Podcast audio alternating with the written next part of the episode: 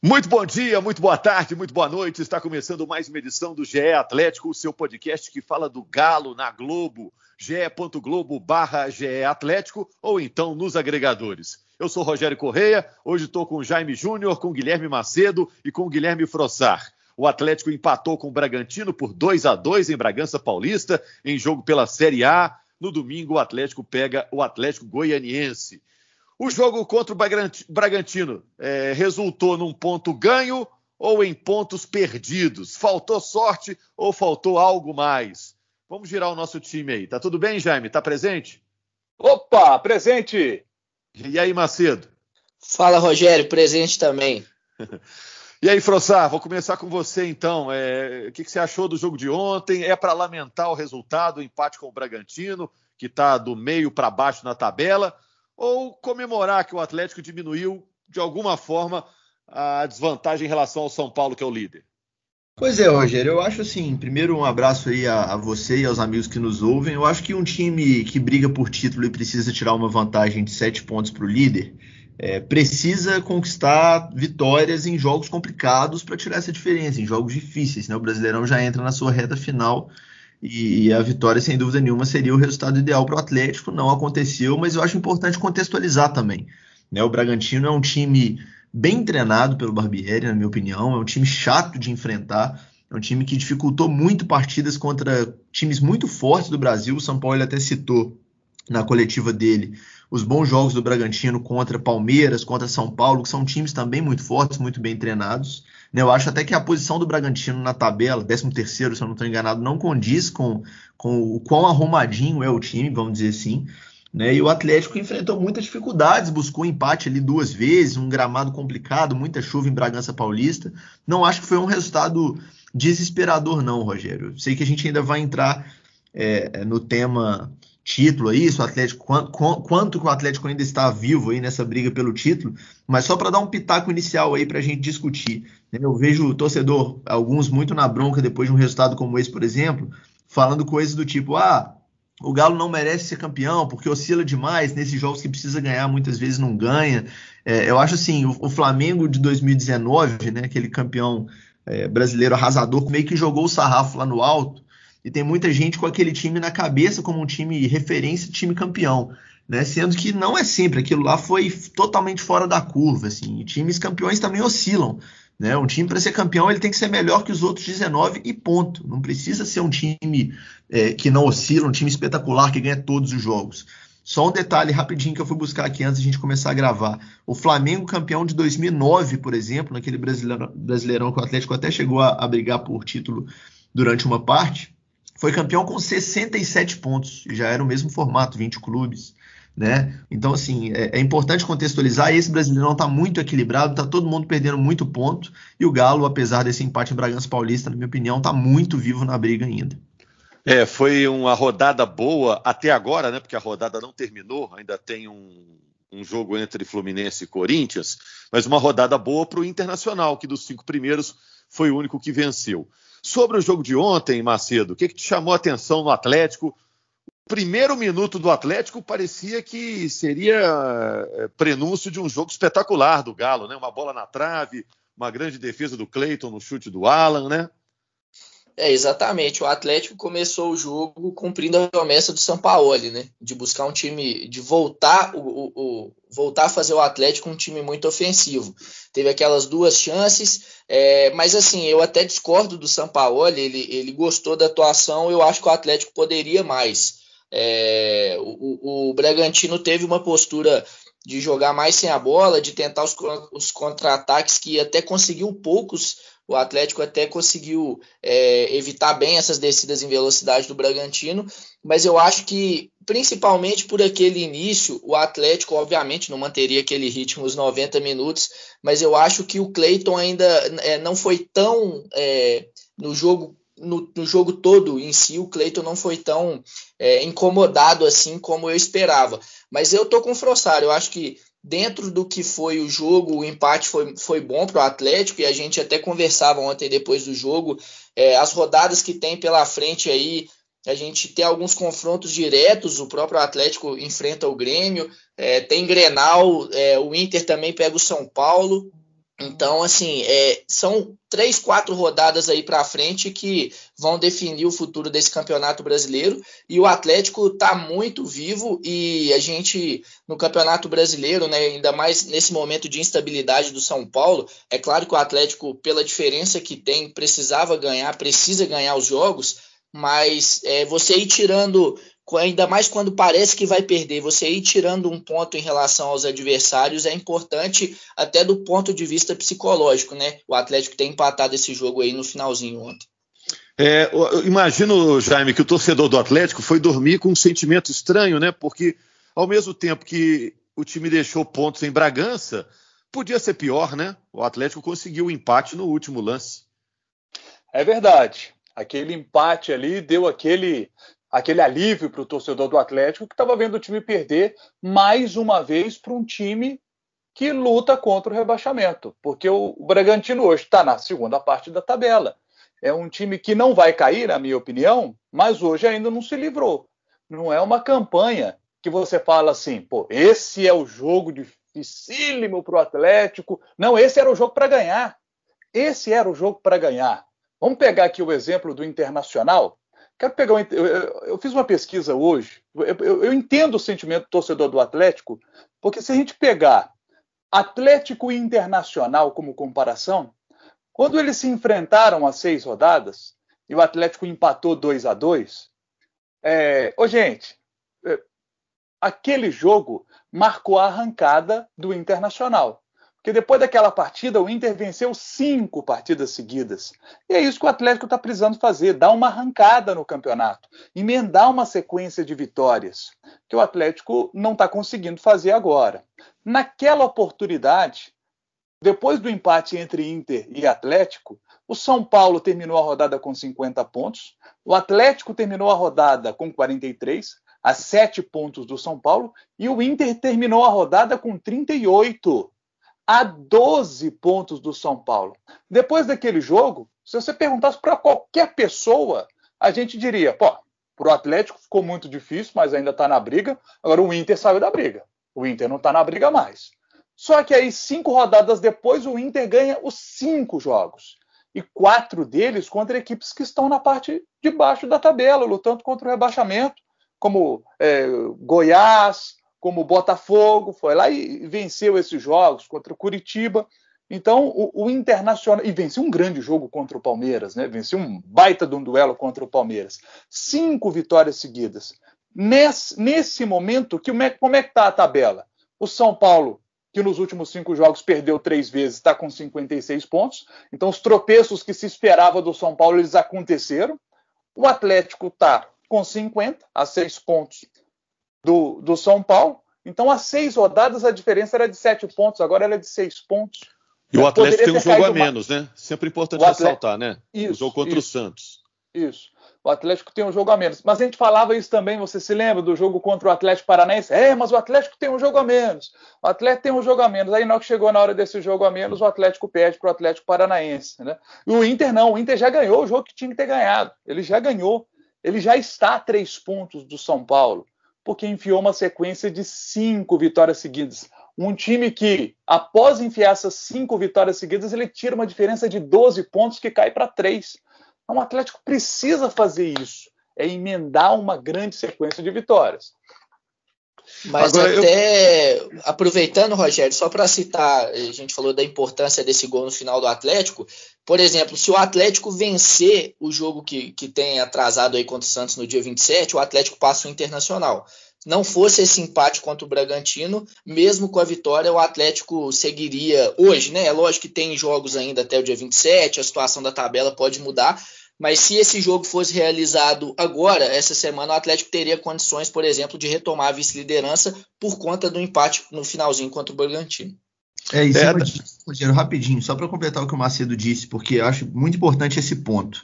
Né? O Atlético tinha sete pontos abaixo do, do líder São Paulo, e, e, a conta dos sete pontos ela depende muito dos critérios de desempate, porque nem sempre sete pontos abaixo se você conseguir duas vitórias e um empate, você consegue tirar a diferença, porque se os critérios de desempate forem favoráveis ao seu concorrente, você ainda fica abaixo. E o Atlético tem é, já tem 15 vitórias no campeonato, né? Que é o primeiro critério de desempate depois de pontos. O São Paulo tem 16. Então, por isso que o Macedo diz que se o Atlético ganhar mais um, mais um jogo, né? O Atlético tem um jogo a menos em relação a São Paulo e Inter. O Atlético passa o Inter, porque vai aos mesmos 53, mas ganha no número de vitórias.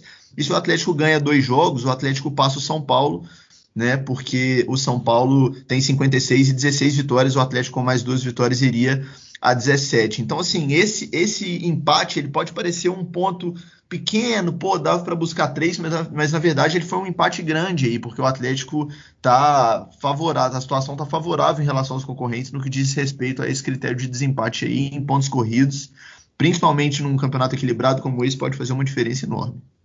É, a gente está gravando aqui na terça-feira de manhã. É, a classificação tem o São Paulo com 56, o Inter com 53, o Atlético com 50, mas o Atlético tem um jogo a menos, esse jogo contra o Santos, o Atlético jogando em casa no dia 27, jogo adiado em função dos compromissos do Santos na Libertadores. No momento, o Atlético está sete pontos acima do Fluminense. Por que, que eu estou falando isso? O Fluminense é o sétimo colocado, e aí tem a briga de todos os times para ficarem no G6, que dá uma vaga na Libertadores, seja na fase de grupos ou então naquelas fases preliminares. Sete pontos, então, acima do Fluminense, que é o sétimo. Só que o Fluminense ainda joga, pega o Corinthians, jogo na quarta-feira. E tem a disputa também para ficar no G4, que é aí para garantir uma fase é, de grupos de Libertadores, né, que seria muito mais interessante. Você pode prever um orçamento diferente, senão você entra naquelas fases preliminares. Gasta um baita dinheiro e é eliminado, complica o ano todo, né? Então, na fase de grupos, você já tem uma garantia. Para a fase de grupos, está ainda apertado, né? Porque o Atlético tem 50, é o terceiro, Flamengo é o quarto com 49, Grêmio tem 49, Palmeiras com jogos a menos tem 47, então a briga está bem intensa aí.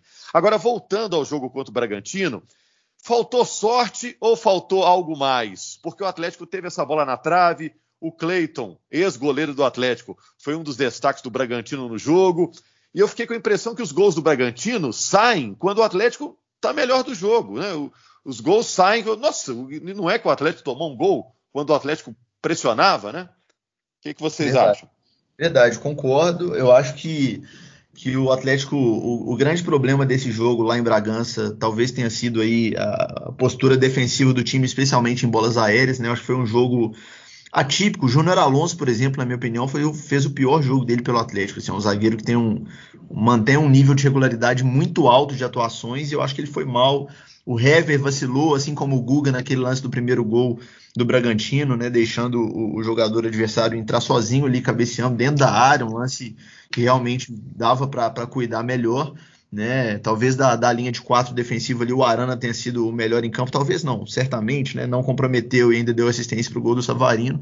Então acho assim, o, o ponto e ainda sofreu o pênalti, né? E ainda sofreu o pênalti, é verdade. Então assim, o ponto fraco do time, na minha opinião, foi defensivo. Acho que o Atlético sofreu um pouco em relação à criação também. O Johan passa longe de ser aquele 10 é, né, armador, aquele jogador talentoso ali no meio que coloca o, o, o companheiro na cara do gol toda hora, mas é um jogador dinâmico, eu acho que está crescendo né, fez, na minha opinião, também bom jogo lá em Bragança, independentemente do gol que marcou de pênalti, batendo bem o pênalti no final.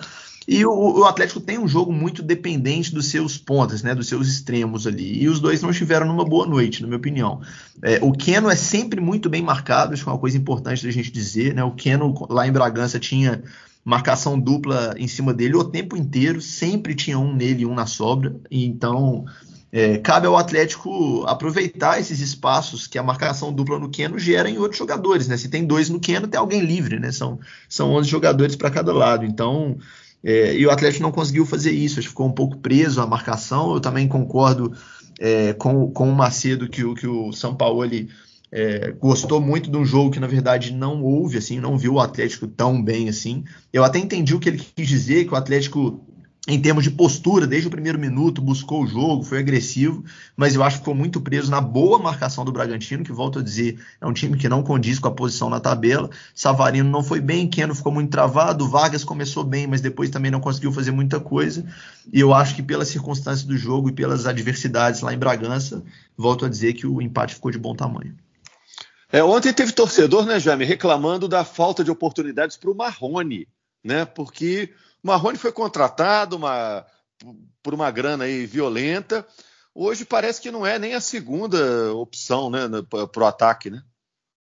É verdade. Hoje o Vargas é o titular, o Sacha é a segunda opção, o Marrone é a terceira opção.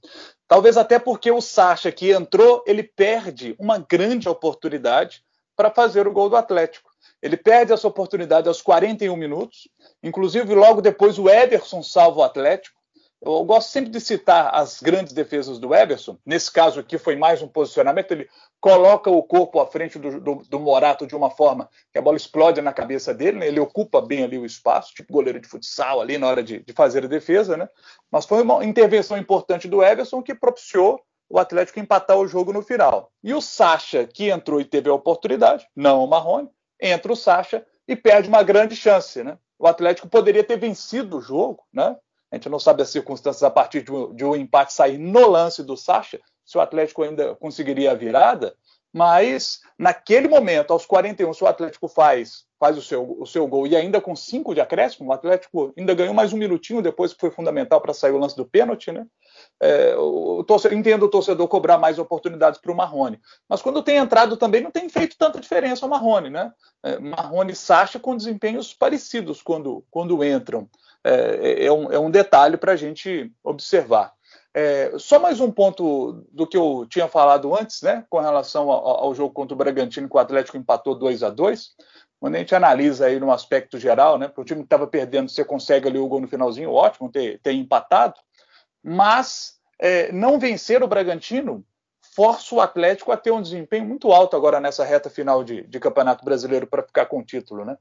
Para bater 74 pontos, por exemplo, que seria uma pontuação ali que só uma vez não garantiu o título do brasileiro, que foi no ano passado, na, nas outras edições, todas 74 pontos garantiu o título. Para bater 74 pontos, o Atlético precisa de mais 24 em 10 jogos. São oito vitórias em 10 partidas.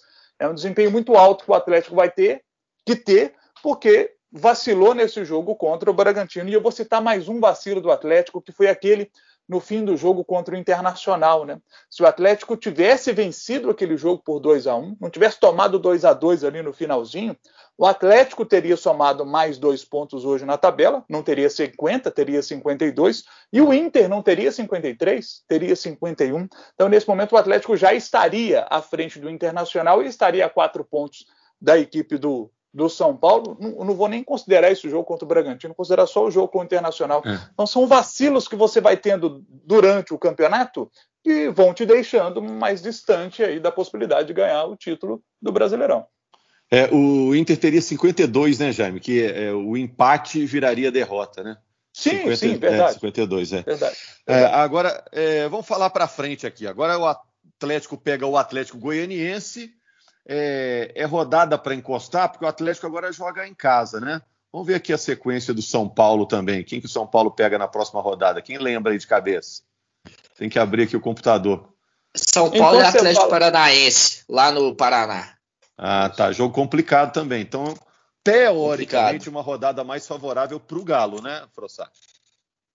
Com certeza, uma rodada que o Atlético precisa fazer o dever de casa. Esse sim, um jogo que o Atlético tem a obrigação de vencer se ainda quiser né, ficar vivo na luta pelo título. Né? E eu destaco aí, a gente estava até conversando, eu e o Macedo ontem, depois do jogo do Atlético, conversando. Né? A trigésima rodada é muito importante, o Atlético tem que fazer o dever de casa, pode contar aí com o tropeço do São Paulo, que pega o Atlético Paranaense fora né? O Flamengo tem um jogo, ah, é o Goiás, beleza, mas é o Goiás na Serrinha, né? O Flamengo está em queda e o Goiás está em ascensão, apesar de ter perdido Isso. na última rodada. É um time que vem melhorando de desempenho, conseguiu duas vitórias seguidas, já consegue ali imaginar uma saída da zona, o que antes era inimaginável, né? Então a trigésima rodada pode sim ser benéfica ao Atlético. Né, o Inter já tem um jogo teoricamente um pouco mais fácil, pega o Fortaleza em casa. Mas eu destaco aqui a 31 primeira rodada, Rogério. A, a rodada logo na sequência, que essa sim eu acho que vai definir muita coisa. O Atlético pega o Grêmio em Porto Alegre, o São Paulo recebe o Inter, um confronto diretaço aí na parte de cima da tabela, e o Flamengo recebe o Palmeiras. Então, assim, Ixi. só jogaço na 31 rodada, vai ser uma, uma rodada realmente que que vai dizer muito sobre o campeonato aí. Eu acho que o Macedo foi muito bem quando ele falou lá atrás que os próximos quatro jogos aí vão dizer muito sobre esse campeonato. O Atlético pega o Santos só no dia 27, então antes disso vai jogar contra o Atlético Goianiense, contra o Grêmio e contra o Vasco no Rio, depois que pega o Santos.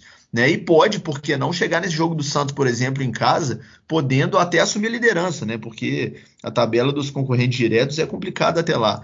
Então, assim, são jogos chave para o Atlético. Esse contra o Atlético Goianiense, sem dúvida, é fazer o dever de casa e vencer. E depois, é, são, é, esse jogo contra o Grêmio no Sul é um daqueles jogos de pontos corridos com cara de final. Né? Se o Atlético consegue vencer, aí sim pode mudar de patamar nessa briga pelo título. É, você chamou atenção num fato muito importante, essa 31ª rodada. Os seis times que estão no G6 se enfrentando, né? Deixa de ser um brasileirão para virar aí um brasileirito, né? Um, é um G6ão, né? que os, os, times do G6 se enfrentando nessa 31ª rodada, sem ser a próxima, né? A seguinte. Só para fechar aqui, o, o Frossar, o Atlético eliminou o Corinthians, né, no Brasileirão Sub-20 e agora pega um xará, né? Na Exato. Exato, agora é a final. O Atlético venceu o Corinthians nos pênaltis, né? Foi um a um tanto na ida quanto na volta, um confronto difícil. A base do Corinthians também sempre tem bons resultados aí, né? Especialmente no sub-20 e o Galinho fazendo uma campanha brilhante aí na competição. Vai lembrar que foi o líder, né? Da primeira da primeira fase do torneio né? E o Atlético conseguiu essa classificação, vai pegar o Atlético Paranaense, que também tem uma base muito forte. E olho nesse galinho aí, é um time bem treinado pelo Marcos Valadares, né? Tem, tem bons valores ali. Eu, particularmente, gosto dos dois laterais, apesar de entender que, que ainda precisam evoluir, amadurecer, mas Thalisson e Kevin acho bons jogadores.